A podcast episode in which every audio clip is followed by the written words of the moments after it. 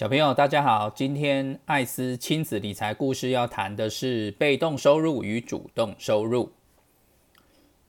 什么是主动收入呢？主动收入就是透过工作而获得的收入。比方说，会计师透过提供税务知识给客户收取咨询费。律师帮委托人打官司，收取律师费；老师教授知识给学生，跟学校领薪水；建筑工人透过盖房子来赚取收入；农夫透过种植农作物卖给需要的人换取收入等等，这些都是主动收入。那么，什么是被动收入呢？被动收入就是不用透过工作。就可以得到的收入，比方说，房东把房子出租给需要的店家或租客，收取租金；或者是我们购买公司的股票，成为公司的股东之后，公司赚钱的时候会发放股利给股东；或者如作家、音乐家、制片家制作了一些作品之后，定期都会有人购买。这些人可以从中收取版税等等，这些都是被动收入。银行的利息也是被动收入的一种。你把钱放在银行，银行再拿你的钱去赚取更高的报酬，然后付利息给你。但是艾斯叔叔必须在这里强调，银行目前一年的定存利息约只有零点八 percent，也就是说。你存在银行存一百块钱，一年之后只可以领不到一块钱的零点八元的利息，报酬率是非常的低哦。所以艾斯叔叔才会鼓励你们用自己存下的钱去买进好公司的股票。通常好公司分的股利会比你把钱存在银行单纯领取利息来得高哦。被动收入和主动收入哪个重要呢？艾斯叔叔透过比尔盖茨的故事来跟大家聊聊吧。比尔盖茨是微软企业的创办人之一，他和他的伙伴啊创造了微软作业系统，让使用电脑的人大大提升了他的便利性，当然也替他本人创造了巨大的财富。比尔盖茨从小就是一个求知欲旺盛的小孩。有一阵子啊，他对百科全书非常有兴趣，他就花了很多时间来阅读。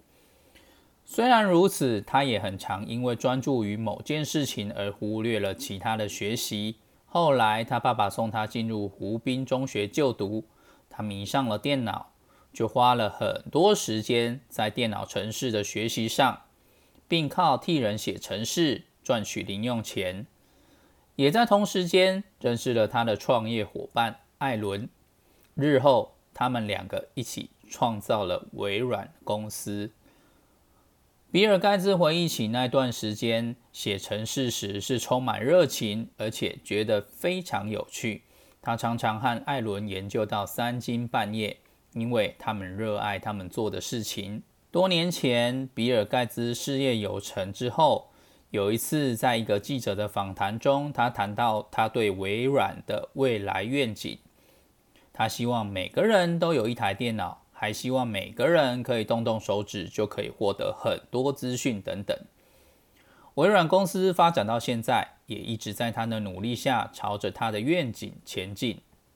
现在的微软已经是全球前几大的世界级企业，并且持续为他的客户提供各种不同的服务。比尔盖茨也在几年前从微软公司退休，单纯当一个股东，并且成立了盖茨基金会，针对全球的健康教育从事慈善帮助。从盖茨的身上，我们可以看到什么呢？盖茨从年轻到退休。都从事自己热爱的工作，赚取主动收入。退休之后，则从自己创办的公司或其他股票赚取被动收入。